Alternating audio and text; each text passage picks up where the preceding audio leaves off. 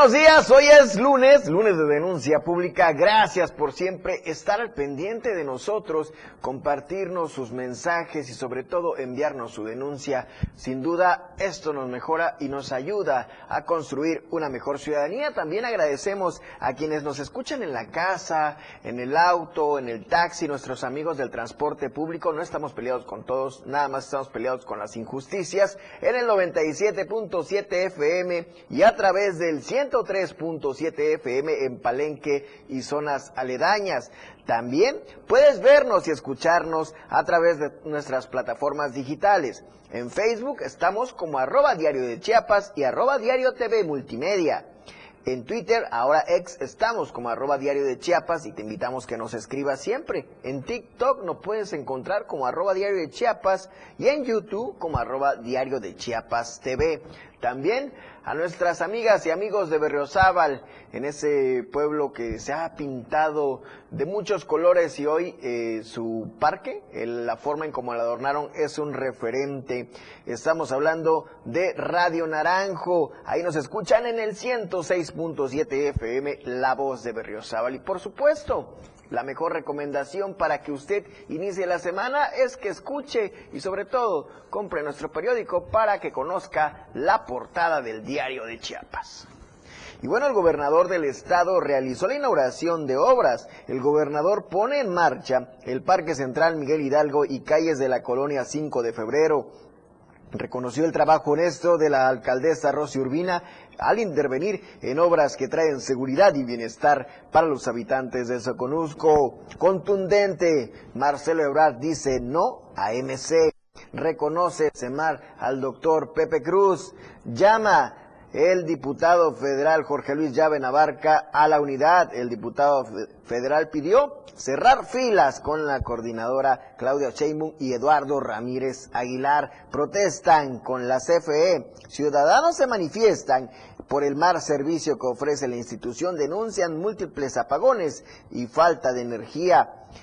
No le hemos cumplido a Chiapas, Xochil Galvez, el eslabón para el cambio, fortalecer la justicia social, el fortalecimiento a las mujeres, la seguridad pública y el acceso a la educación, además de la salud, son los temas que le duelen a las y los chiapanecos, lo dijo en esta casa editorial en entrevista con Diario Multimedia Group. Además, resalta el senador Eduardo Ramírez y hoy coordinador de la Cuarta Transformación, el trabajo del gobernador del estado en un encuentro en Tapachula. El coordinador de los comités de la Cuarta Transformación destacó su compromiso y experiencia del mandatario Rutilio Escandón Cadenas, quien ha demostrado orden financiero y buena acción en el servicio público. Esto y más lo invito a que lo consulte en la portada del diario de Chiapas y ahora vamos a escuchar el mensaje del gobernador que sin duda está pues mejorando la condición e infraestructura pública de nuestro estado. Esto,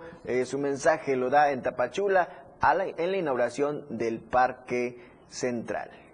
Estamos aquí para inaugurar una obra emblemática, una obra en el corazón de nuestro nuevo Parque Central Miguel Hidalgo. Yo no creo en las coincidencias ni en las casualidades. Así que en esta administración estatal y en esta administración municipal se acordaron que existimos como motor económico, como empresarios, como comerciantes, se acordaron. Me da mucho gusto que aquí este espacio tan bonito quedó sustentable y estoy seguro que va a ser sostenible, porque se sembraron 112 árboles y aparte las palmeras y ya están grandecitos y pronto van a crecer porque esta es una tierra bendita, muy generosa, fértil. Si ahora se ve bonito, se ve hermoso, imagínenselo ustedes dentro de 5 o 6 años, 10 años, cuando los árboles estén floreciendo. Bueno, pues ahí escuchábamos el mensaje del gobernador del estado. Sin duda son obras que impactan y que mejoran las ciudades. En este caso estamos hablando de la perla del Soconusco. Yo lo invito a que escuche el editorial del diario de Chiapas. El caso Damián, una esperanza de justicia.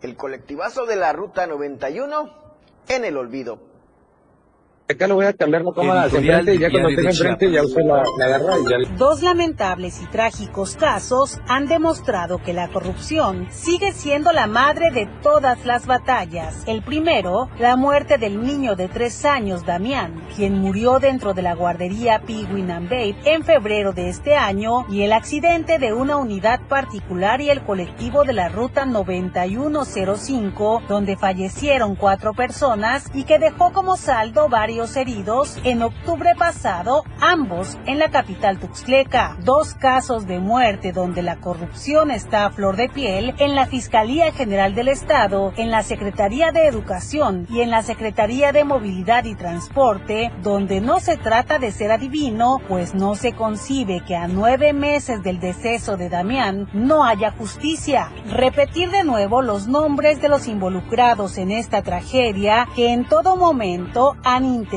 evadir la responsabilidad no tiene caso. Que el niño Damián murió ahogado en la alberca que tiene esta escuela, sin duda fue lo que ocurrió, pero a nueve meses y tres días, insistimos, no hay nada claro y la desesperanza no deja vivir en paz a Amparo y Mauricio, los padres del pequeño Damián. Sin embargo, la tenacidad puesta para que el caso se dictamine y se responsabilice a los culpables e impere la justicia parece que está a la vuelta de la esquina. En las próximas dos semanas se tiene contemplada la presencia de autoridades federales de la Secretaría de Seguridad y Atención Ciudadana, las cuales han confirmado que tienen los dictámenes finales del caso. Se ha comprobado que al interior de la Fiscalía se detectaron irregularidades de funcionarios en los procedimientos y de quienes realizaron la necropsia. En el caso del accidente del colectivo de la Ruta 9105, este no camina ni porque hubo decesos que enlutaron a familias que no dejan de lamentar la inoperatividad de la autoridad para localizar y detener a los responsables del percance, entre ellos el supuesto cuñado del líder de la sección 50 de salud, José Luis Díaz Selvas. Las familias marcharon el jueves y lamentaron que no haya ningún avance en las investigaciones. Responsabilizan a la fiscalía por la ineficacia de no detener al responsable de la tragedia. Se indican que al titular de la Secretaría de Movilidad y Transporte, Aquiles Espinosa García, le vale un comino lo que pasó. Es lamentable que continúen registrándose estos ejemplos de falta de transparencia en el trabajo de las autoridades y más lamentable que se siga escuchando la letanía de que ya nada es igual que el pasado, pues no, todo sigue igual e incluso peor. Bueno, y vamos al reportaje de la semana que habla del diario de Chiapas y su apuesta por lo digital. Sin duda hay que innovar y hay que transformar la forma en dar la noticia. Vayamos a conocer este trabajo de mi compañero Ainer González. En Chiapas, el periodismo vive tiempos de cambio, de reinvención y de retos que han conllevado modificar las narrativas y las herramientas para elaborar estructurar y difundir las noticias de una forma más responsable e inmediata con la ayuda de las nuevas tecnologías de la información. La llamada transición digital de los medios tradicionales ha abierto nuevas ventanas para adaptarse a las cambiantes dinámicas de la sociedad de la información, y aunque este cambio no ha puesto fin a los matices y a los desaciertos en la materia, este escenario ha permitido mejorar y garantizar mayor calidad, responsabilidad y seriedad en el manejo de la información periodística. Es por tanto que los medios de información tradicionales como la prensa escrita chepaneco ha sido los que más dificultados ha afrontado para adaptarse al cambio. Sin embargo, periódicos como el Diario de Chiapas ha demostrado que con una visión, valores y perspectiva de innovación, las noticias pueden leerse desde el papel periódico a cualquier dispositivo electrónico como lo son las computadoras o teléfonos inteligentes. Para Itzel Grajales, subdirectora del área de multimedia de Diario de Chiapas, la emergencia de transigir a la digitalización plantea otras formas de comunicar, así como de nuevas narrativas más inclusivas que se presenten en formatos más creativos, pero principalmente con una mayor competente del compromiso social y político. Aquí en Diario de Chiapas hay todo un proceso para el manejo de la información y esto nos ha permitido que la información que llega a nuestros seguidores, a nuestros lectores, sea la más verídica, sea una información que ya pasó por varios filtros y sobre todo que llegue lo más rápido posible. Eso es lo que hacemos en esta área de multimedia, además de los programas que tenemos y que transmitimos a través de todas nuestras, redes sociales. A cinco años de consolidarse como el medio de información masivo con mayor inversión y avance tecnológico en la entidad, con el proyecto Diario TV Multimedia, señala que con la apuesta de las nuevas tecnologías se puede aprovechar al máximo las ventajas, los atractivos y los valores añadidos que proporcionan las tecnologías de la información y de la comunicación, aunque menciona que es de reconocer que desde la propia labor periodística también se deben afrontar los retos que conlleva estos cambios tecnológicos y sociales. Hay pros y contras con esto de la inmediatez y el uso de las tecnologías, pero este proceso de verificación de la información es lo que hace la diferencia con otros con otras opciones o con otros medios de comunicación. En un país y estado altamente diverso, sujeto a lo que transcurre dentro y fuera de la sociedad, Gerardo Toledo Coutinho, director general de Diario de Chiapas y Diario Media Group, considera que las nuevas tecnologías han propiciado una realidad en donde el periodismo se ha tenido que reconvertir y adaptarse a los escenarios actuales y futuros, esto sin dejar fuera la esencia más pura, informar. En su quinto aniversario de haber constituido esta barra programática que hoy en día mantenemos, pues nos compromete eh, a seguir adelante, a ser más eh, comprometidos, más responsables, más serios en el contenido y manejo de nuestra información.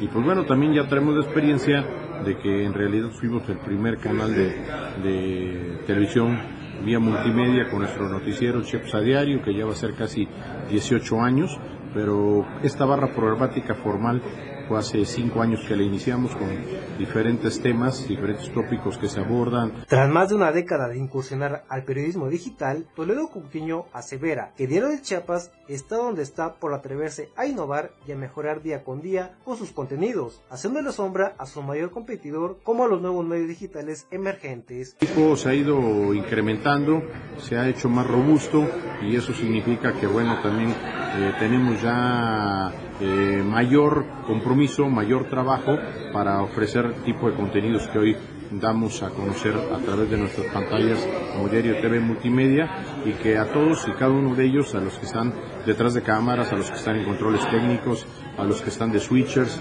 a los que conducen, mi más amplio reconocimiento por la labor que vienen haciendo en favor de comunicar a la sociedad chiapaneca. Una voz autorizada de esta transición es Luz Adriana Hernández, auxiliar de producción y presentadora de noticias en Diario de Chiapas, quien reflexiona que con esta coyuntura y con la popularización del Internet y de las redes sociales, el periodismo chiapaneco adquiere nuevos valores y perspectivas, ya que se emerge a un periodismo totalmente diferente de las fórmulas tradicionales de comunicar, donde se destaca la construcción de la realidad social. Eh, ha sido eh, un avance notable porque, por ejemplo, como dices, eh, antes se acostumbraba más a solo leer los periódicos, pero ahora pues facilita mucho el encontrar los noticieros y, y tanta información con un solo clic en el celular, en la computadora, en las tablets. Y bueno, la información está cada vez más cerca de la gente y de una manera más fácil. Si ya no leíste la nota en el periódico, puedes ver la cápsula, puedes ver las noticias en breve que te da el conductor entonces eh, abarca bastante y acerca mucho la información a las personas. De esta forma, la transición a la era digital del periodismo demanda a las empresas e industrias editoriales afrontar los retos y desafíos de la información y la comunicación, asumiendo responsabilidad y las consecuencias de lo que se publica. Para Diario Media Group, Ainer González. Gracias, lo invito a que esté pendiente. Vamos a un corte comercial y en un momento regresamos a Denuncia Pública. En un momento, Felipe Alamilla concertará tu denuncia, pero regresa pronto para escucharte. Denuncia pública.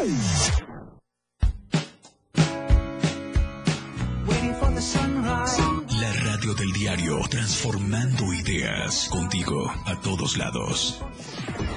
Las 10, con 14 minutos. Denuncia pública. Comunícate con nosotros. Envíanos tus videos, imágenes o audios al WhatsApp 961-225-6504. Línea directa 961-264-1722. Que su denuncia sea escuchada. Denuncie. Su denuncia es importante en Denuncia Pública. Por la radio del diario 97.7. Contigo a todos lados. Oye, compadre, con esta revuelta ya se hambre, pues. Sí, ¿verdad? La radio del diario te invita a la taquiza revolucionaria del 977. Te esperamos el próximo viernes 17 de noviembre a partir de las 10 de la mañana en Tacos de la Coca. Y en Tacos Felipe y con tenis, el auténtico sabor chilango. Entre 20 y 21 Poniente, Periférico Sur Poniente, frente al IEPC, contaremos con la presencia de Gabriel Antonio, la voz ranchera del sureste. Los locutores de la radio del diario ya se han puesto los mandiles porque te van a regalar muchos tacos. Ya se armó la taquiza revolucionaria del 97.7. Porque ya se abre. La radio del diario, auspiciado por los originales tacos de la coca desde 1982. Felipe y con tenis. El auténtico sabor chilango. Katia, disfraces de fantasía. 97.7, la radio del diario. Contigo a todos lados. Denuncia pública con Felipe Alamilla. Ya te escucha.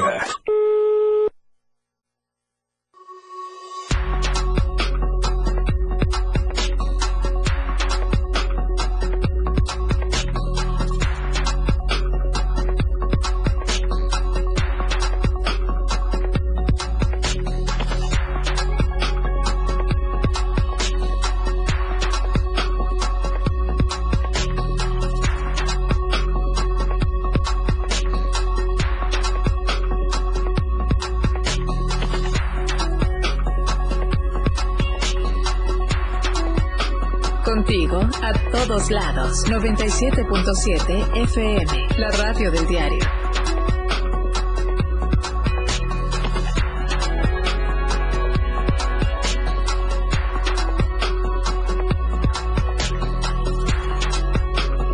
Ok, ok, entonces,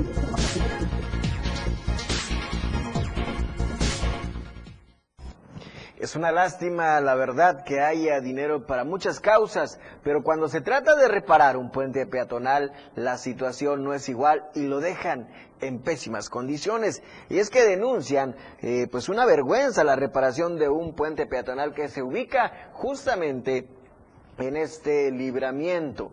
Y lo que pasa es que es necesario que, bueno, se reparen este tipo de situaciones. Vamos a escuchar esta denuncia.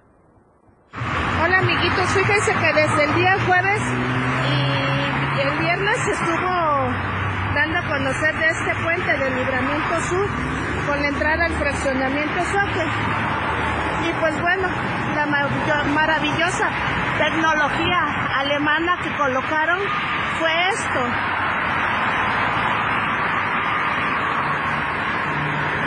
Los mecates, que es un lazo, si acaso alcanzamos dos metros de lazo, justo, igual con unos barrotes.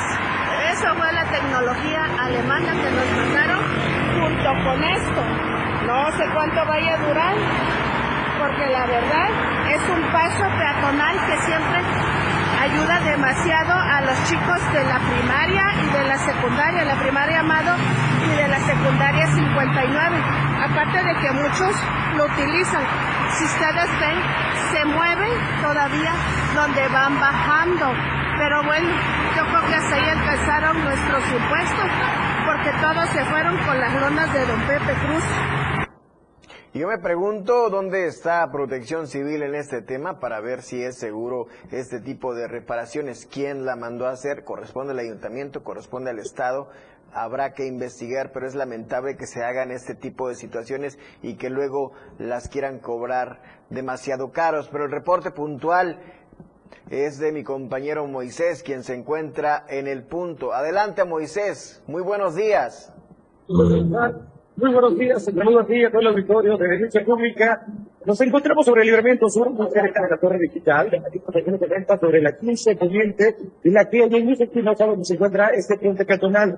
Voy a darle vuelta a la cámara para que vean cómo se encuentra eh, el gran trabajo que realizó, eh, pues, eh, ¿no? Porque mira, cómo está en la parte de, a ver, creo que por acá está checa eh, el trabajo que hicieron principalmente pues, en esta zona, en esta parte. Simplemente fueron en el video, hicieron esta villa no da una seguridad. Pero bueno, ya dejaron abierto el paso peatonal de, de esta zona del Libramiento Sur, exponiendo que prácticamente a todos los usuarios eh, de esta colonia, tanto de la Jamaipac, de lo que es la zona en choque. Y bueno, acompáñenme también a ver.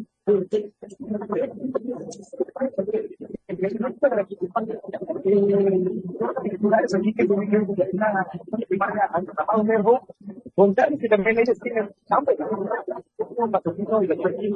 igual que la técnica 59. Pero si te das cuenta, o se dan cuenta, bueno, también para la auditorio comentarles eh, lo que nos escuchan en radio, eh, el puente se encuentra en unas condiciones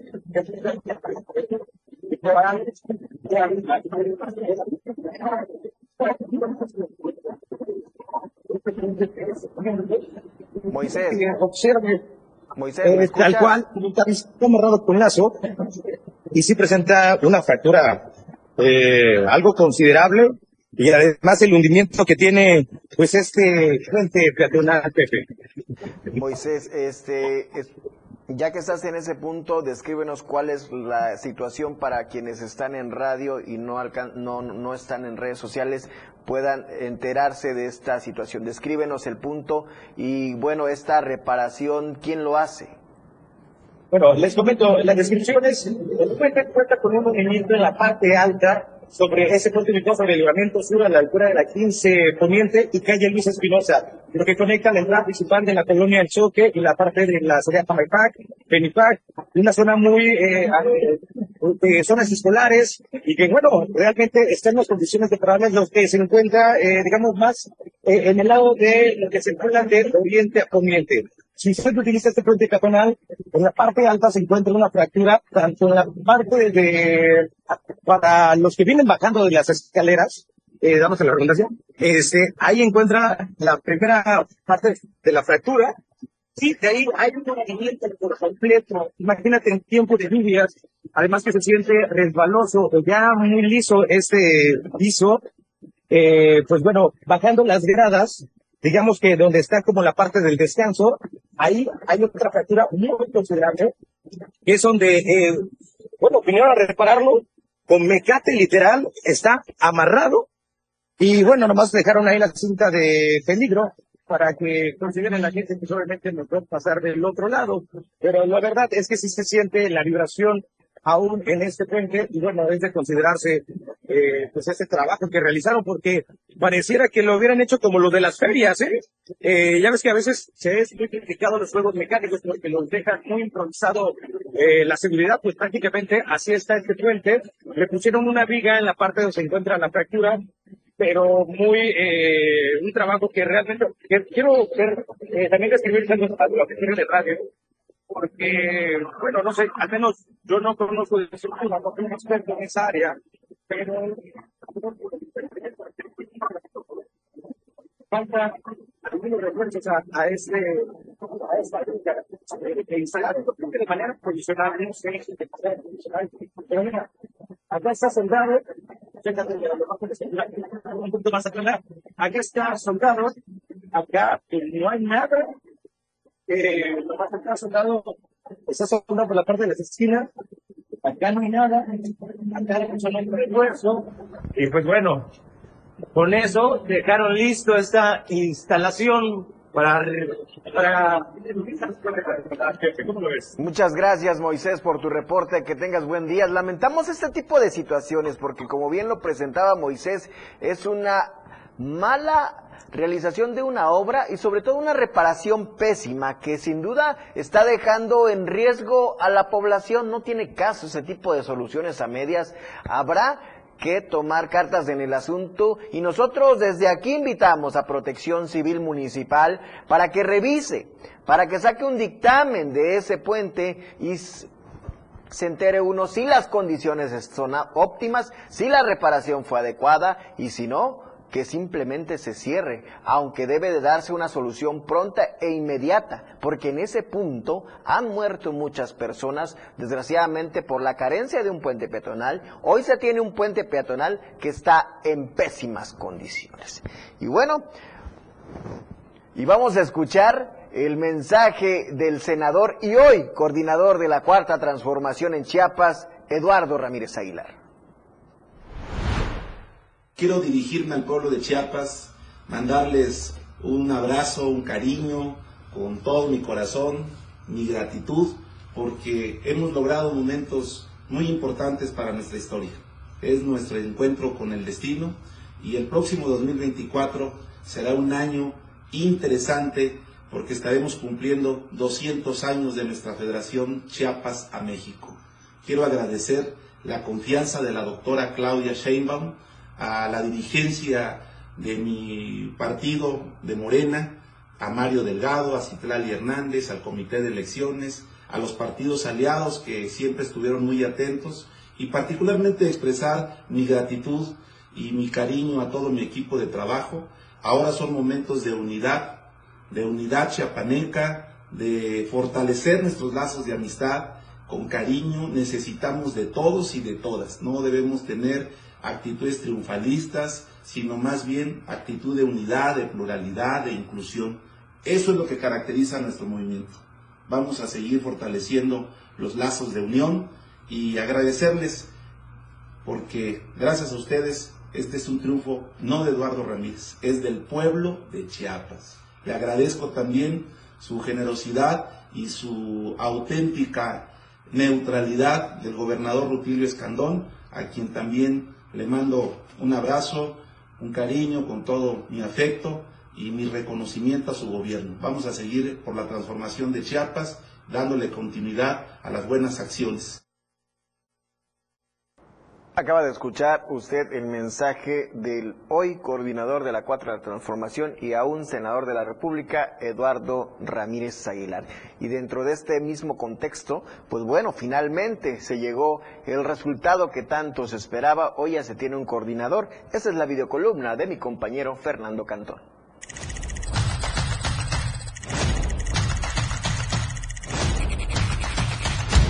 Finalmente, Después de tantas especulaciones y derroche de recursos, incluso de manera innecesaria, el Comité Ejecutivo Nacional de Morena ha dado a conocer el nombre del que será el coordinador de los comités para la defensa de la 4T en Chiapas. A partir de ahora, Sacil de León será incluso la virtual candidata a la gubernatura de Chiapas por Morena, por lo que el reto para los partidos de oposición será encontrar a un candidato que realmente sea competitivo frente a ella. Mientras tanto, el ahora coordinador de los comités de Morena deberá iniciar un proceso de unificación de la militancia, incluso dentro del Partido Verde y del Partido del Trabajo, parte de la alianza, quienes en lo local están divididos. Aún falta mucho por ver en este proceso electoral que, sin duda alguna, será de muchas sorpresas. Lo que es cierto es que fue innecesario el desgaste que sufrieron los políticos morenistas y sus seguidores. Ganar la coordinación de los comités de la 4T y lo que ello conlleva es un reto para Sacil de León, pues los tiempos ya no son como los de antes en Chiapas. ¿Acaso se habrá ganado la rifa del tigre?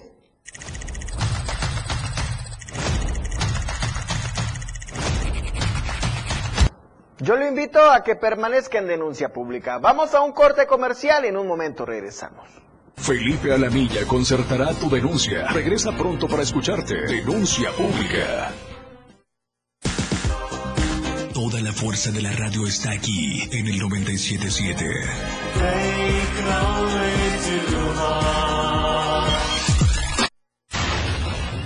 97.7. La radio del diario. Más música en tu radio. Lanzando nuestra señal desde la torre digital del diario de Chiapas, Libramiento Sur Poniente 1999. 97.7. Desde Tuxtla Gutiérrez, Chiapas, México. XHGTC, la radio del diario. Contacto directo en cabina 961-612-2860. Escúchanos también en línea. www.laradiodeldiario.com 97.7, la radio del diario. Más música en tu radio. Las 10, con 29 minutos. La portada de la verdad impresa Diario de Chiapas a través del 97.7 y del 103.7 de FM, la radio del diario. Resalta Eduardo trabajo del gobernador. No le hemos cumplido a Chiapas, afirma Xochitl Galvez. Sin orden en paradas de transporte. Aumenta inseguridad en Tila. Protestas contra CFE. Llama llaven a la unidad. En Tapachula, Rutilio inaugura más obras. Contundente no de Ebrard a Movimiento Ciudadano. Reconoce Semara al doctor Pepe Cruz. Aguilar felicita a ERA. Listo el play-in de la Liga MX. Estamos a diario contigo. Denuncia pública. Comunícate con nosotros. Envíanos tus videos, imágenes o audios al WhatsApp 961-225-6504. Línea directa 961-264-1722. Que su denuncia sea escuchada. Denuncie. Su denuncia es importante en Denuncia Pública. Por la radio del diario 97.7. Contigo a todos lados. Denuncia pública con Felipe Alamilla. Escucha.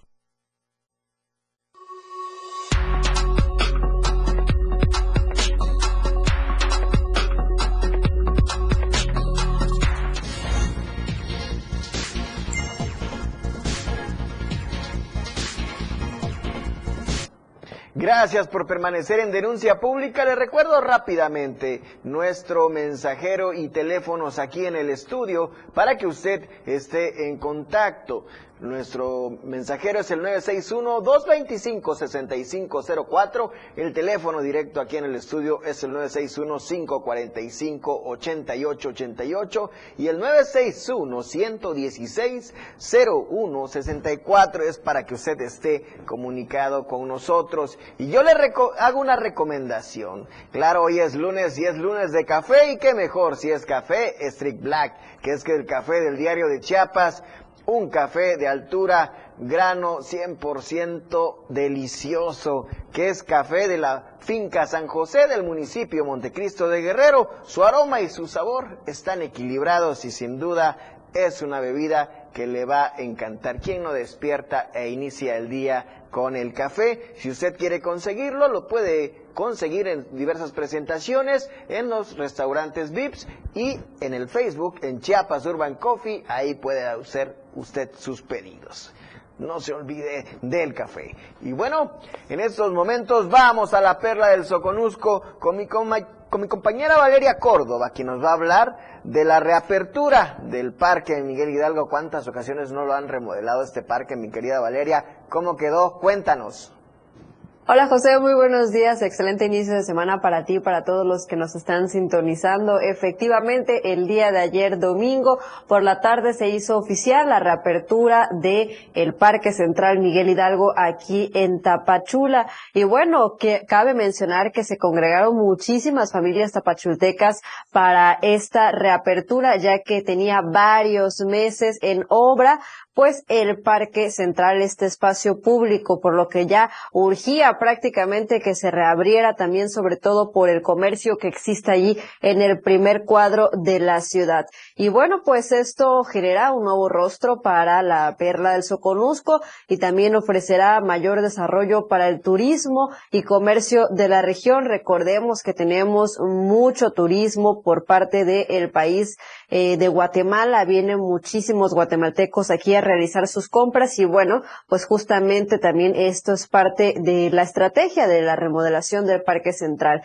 Se informó que eh, como parte de la nueva arbolización se plantaron árboles, vaya la redundancia, nativos como la primavera, el roble blanco, guayacán rosado y el huaca, y el huacal. Por eso el nombre aquí de los tapachultecos de huacaleros. Durante esta reapertura estuvieron presentes el gobernador Rutilio Escandón Cadenas y la alcaldesa de Tapachula, por supuesto, Rosa Irene Urbina Castañeda, quien mencionó que este nuevo espacio cuenta con un diseño vanguardista que permitirá que el turismo incremente y que pueda seguirse reactivando la economía. Y las autoridades también, por supuesto, invitaron a la población a acudir a disfrutar de este nuevo espacio que será la imagen de Tapachula. Y bueno, cabe mencionar que también se arreglaron algunas eh, calles aledañas al parque, justamente la que se encuentra enfrente de la iglesia de San Agustín.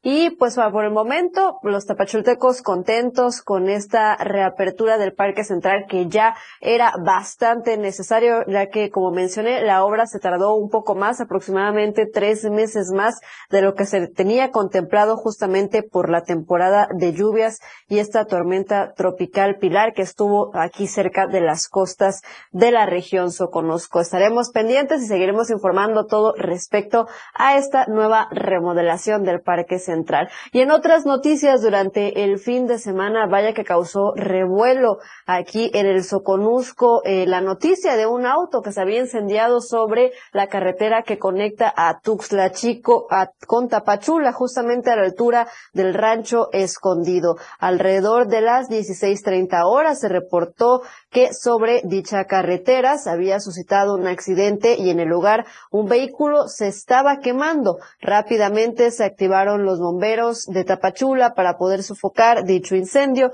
Personal en la unidad 07 eh, de ataque urbano justamente pues fue el que los que localizaron esta camioneta Toyota Tacoma de color blanco, la cual se estaba incendiando. La unidad estaba en dirección de Tuxtla Chico a Tapachula, por lo que se presume que invadió carril contrario y terminó impactándose contra otra camioneta. En el lugar, afortunadamente, no se reportaron personas lesionadas, solo daños materiales, que bueno, pues fue pérdida total. Esta camioneta quedó reducida prácticamente en cenizas.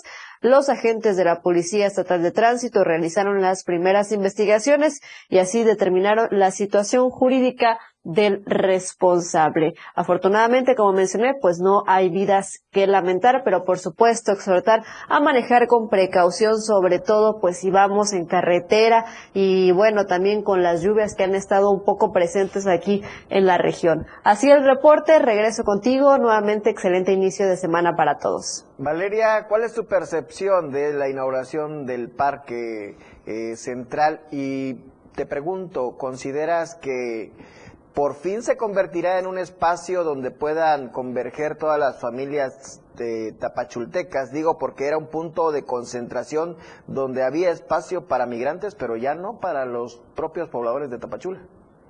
Es correcto, esta situación ha causado también eh, pues bastantes comentarios entre la población tapachulteca para ver si efectivamente las autoridades cumplirán con mantener un operativo de orden en este parque central recién remodelado para que no se vuelvan a instalar todas estas personas en contexto de movilidad, sobre todo vendedores ambulantes. Esto es lo pactado. De hecho, incluso pues hablaron con eh, los comerciantes del primer cuadro de la ciudad y también, obvio, estos pidieron que el operativo no fuera de manera momentánea, sino que fuera un operativo permanente porque efectivamente el flujo de migrantes pues ha afectado muchísimo las ventas de los comerciantes en el centro de Tapachula. Se han reportado caídas del 60, del 70% en las ventas y también, como bien lo mencionaste, pues prácticamente las familias tapachultecas estaban desplazadas, habían sido desplazadas ya de este espacio público porque los migrantes pues ponían sus tiendas de campaña, dormían a la intemperie ahí en el Parque Central.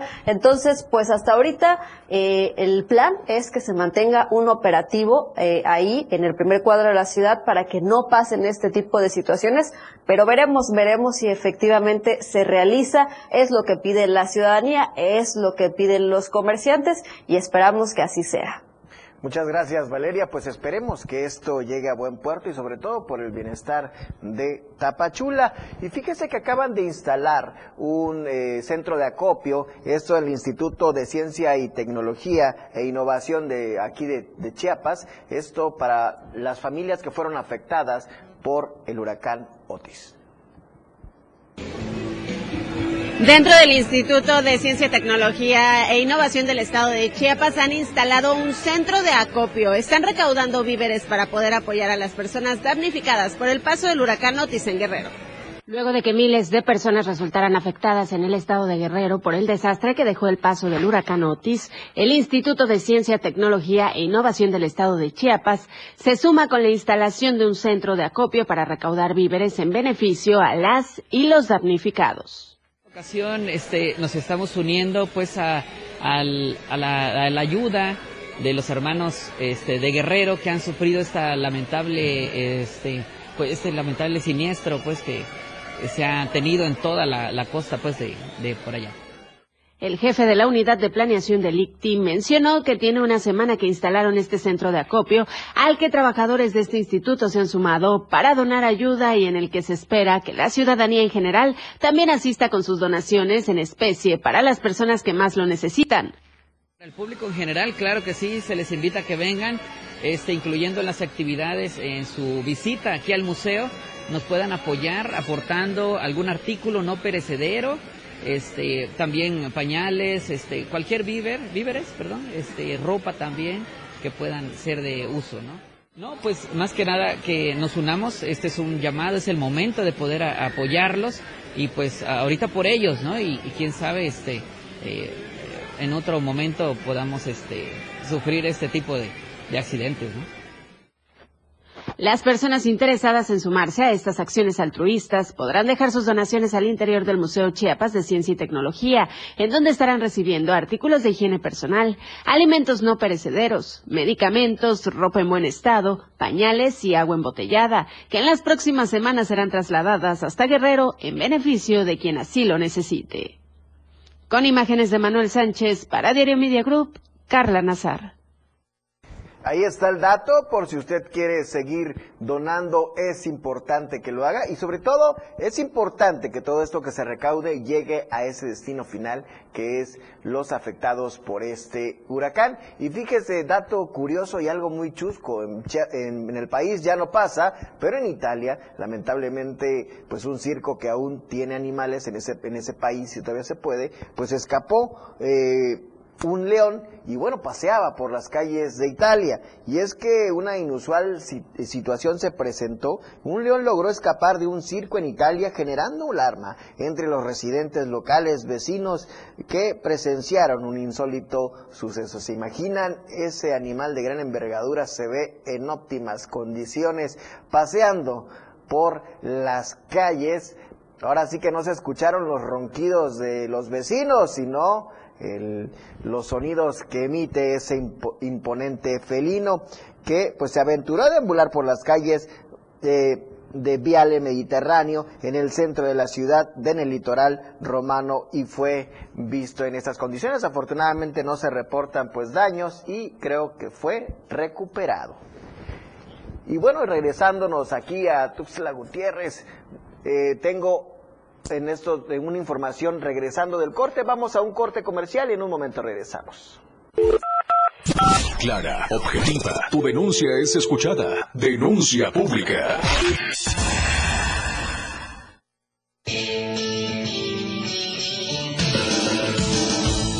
El estilo de música a tu medida. La radio del diario 97.7 FM. Las 10 con 42 minutos. Ya sabes que en la vida hay tantas cosas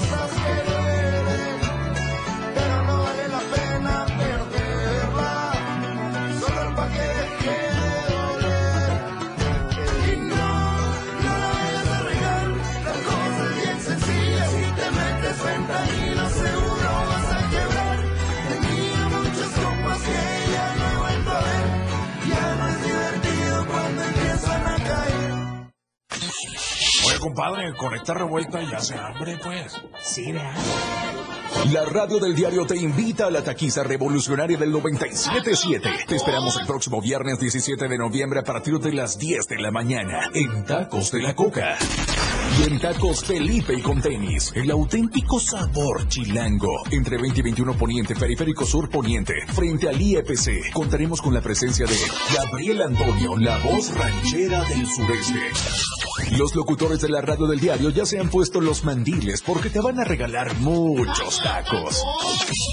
Ya se armó la taquiza revolucionaria del 97.7. Porque ya se abre la radio del diario, auspiciado por los originales tacos de la coca desde 1982. Felipe y con tenis, el auténtico sabor chilango. Katia, disfraces de fantasía. Denuncia pública. Comunícate con nosotros. Envíanos tus videos, imágenes o audios al WhatsApp 961-225-6504. Línea directa 961-264-1722. Que su denuncia sea escuchada. Denuncie. Su denuncia es importante en Denuncia Pública. Por la radio del diario 97.7. Contigo a todos lados. Por amor al arte. Todo lo relacionado al arte y la cultura de nuestro estado. Difusión de eventos, carteleras, conciertos, datos curiosos e invitados especiales. Por amor al arte. Domingos de 9 a 11 de la mañana por el 97.7. La radio del diario. Contigo a todos lados. Denuncia pública con Felipe Alamilla, la voz del pueblo. No se deje y denuncie.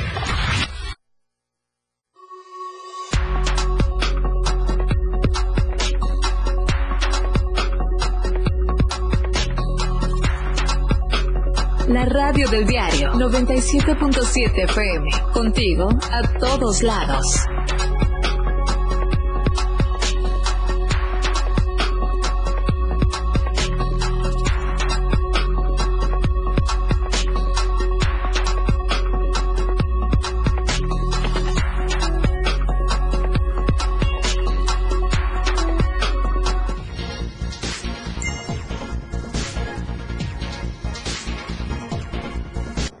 Gracias por permanecer en denuncia pública y le voy a comentar que hay personas que simplemente cuando beben pierden los estribos y se descontrolan. Sin duda el que las multas del alcoholímetro estén algo elevadas ha reducido eh, pues que las personas eh, que toman manejen, pero hay personas que se vuelan la barda y sencillamente no les importa nada, mucho menos la sociedad, y es que un carro termina con las llantas hacia arriba, y es que lamentablemente, pues un, se suscitó un percance. Un vehículo tipo Mazda se volcó al perder el control exceso de velocidad en la rotonda de la Coneja. ¿Dónde está la rotonda de la Coneja? cerca, donde está Plaza Sol. Perdió el control en la curva, se impactó con una banqueta y terminó volcado. El cuerpo de bomberos acudió y cabe señalar que, bueno, pues el chofer iba hasta las manitas en estado de ebriedad y eh, pues el vehículo se puede ver de acuerdo al video que nos presentan. Le describo, es un carro gris, eh, rines deportivos, o sea, los Mazda siempre vienen así muy lujosos y deportivos. Y este joven se sintió rápido y furioso y sencillamente el alcohol, el exceso de velocidad hicieron los estragos. Afortunadamente esa persona salió ilesa y no se llevó víctimas, porque parte lamentable de esta situación es que quien hace este tipo de situaciones por lo general la libra y nosotros tenemos que estar llorando a nuestras víctimas por la imprudencia de alguien que no tiene un autocontrol cuando bebe. Y bueno, amarrados de las patas, Así amarraron a presuntos ladrones en la colonia La Condesa, aquí en Tuxtla Gutiérrez. Habitantes de la colonia eh, Ampliación La Condesa, al norte de la Quinta Poniente, capturaron a dos presuntos ladrones que supuestamente asaltaron a un taxista de la tercera edad. Los presuntos ladrones son señalados por haber golpeado al taxista y además de robarle su dinero y sus pertenencias. Los vecinos del lugar no quisieron entregarlos a los uniformados porque nada más les dan 36 horas y luego los liberan y serán las autoridades quienes den a conocer parte oficial de los sucesos. Por eso puede ver usted en diversos fraccionamientos en Tuxtla Gutiérrez, eh, vecinos vigilando, ladrón, si te cachamos no te vamos a entregar a las autoridades, te vamos a linchar. Pues bueno, es que lamentablemente hay situaciones donde las leyes protegen más al delincuente. Ahí lo amarraron de un poste, le quitaron el pantalón y ahí está semi encuerado esta persona que, eh, pues bueno, afortunadamente vivió para librarlo. Si lo hubiera hecho en los altos de Chiapas, seguramente le hubieran prendido fuego. Pero bueno, ahora en Chiapas, INE y Fiscalía detectan credenciales falsas. Tenga usted mucho cuidado. Y es que, bueno, en el Estado, y como en otras entidades de la República, están dando INES falsas principalmente. Yo creo que para el tema de los indocumentados, para que terminen de pasar hacia el sueño americano, este es un trabajo de mi compañero Ainer González.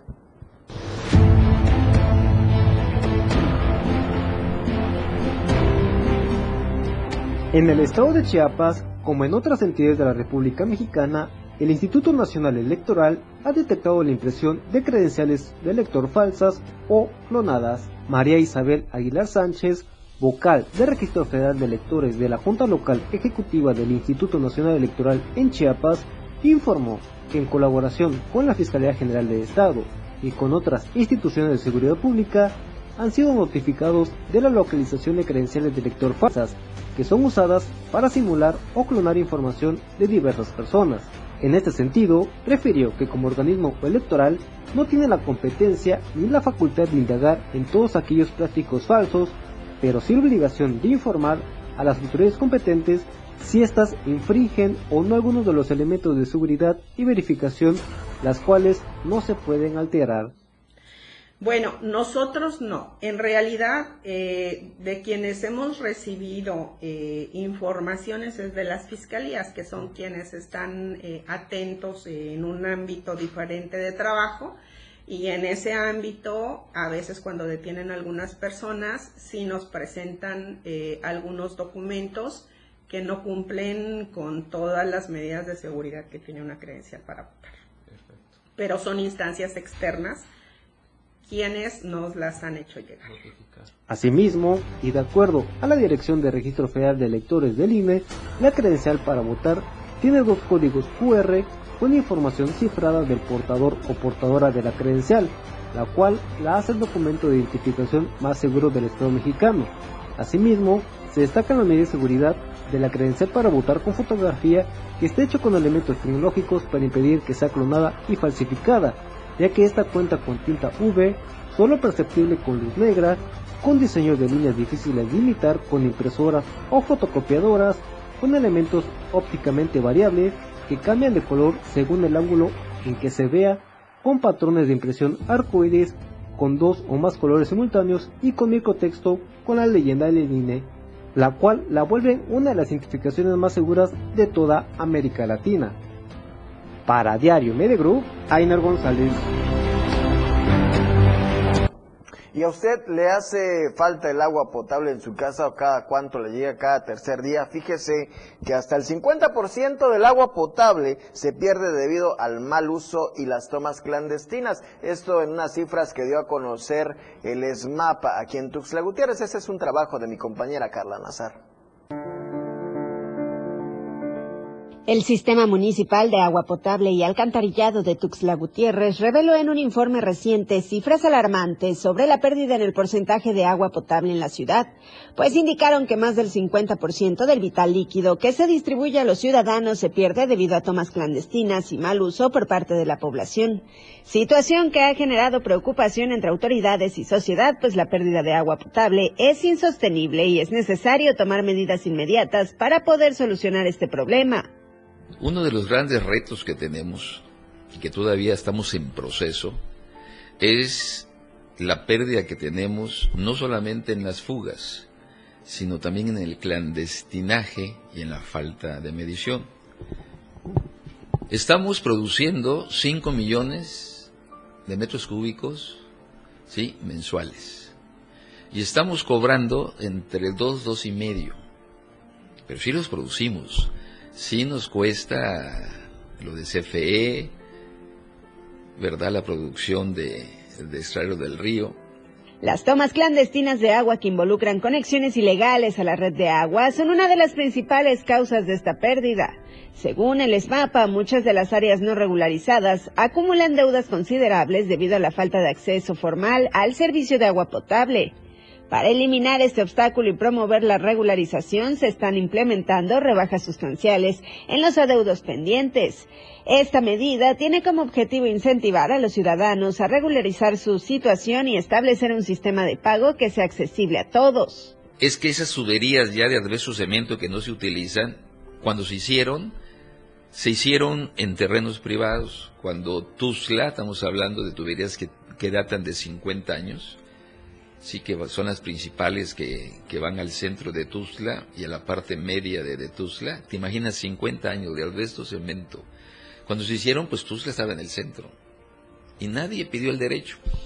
Ahorita muchas, muchas líneas primarias, ¿verdad? Y alimentadoras están en terrenos privados, donde ya hay construcción, donde ya tenemos casas, donde ya no nos permiten el acceso.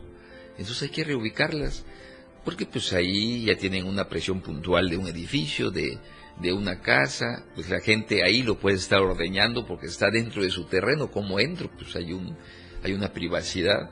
Por otra parte, es importante mencionar que además de las tomas clandestinas, el mal uso de agua potable por parte de los ciudadanos también contribuye significativamente a la pérdida de este recurso. Por eso le exhorto a la población a ser conscientes del valor del vital líquido y adoptar prácticas de uso responsable, como reparar fugas en sus hogares y así evitar el desperdicio. Para Diario Media Group, Carla Nazar. Pues ya es el llamado a conservar el agua, a hacer un uso racional y sobre todo a pagar por el servicio. Yo soy José Salazar, esto es Denuncia Pública. Recuerde, denunciar es un derecho y una obligación. Ayúdenos a construir una mejor ciudadanía. Nos vemos y nos escuchamos el miércoles. Felipe Alamilla, la voz del pueblo. Te escucha todos los días. Todas tus denuncias son escuchadas. Escúchanos en nuestra próxima emisión, Denuncia Pública, con Felipe Alamilla, la voz del pueblo. Lunes, miércoles y viernes. De 10 a 11 de la mañana por esta frecuencia, 97.7 FM, la radio del diario. No se deje y denuncie. Editorial.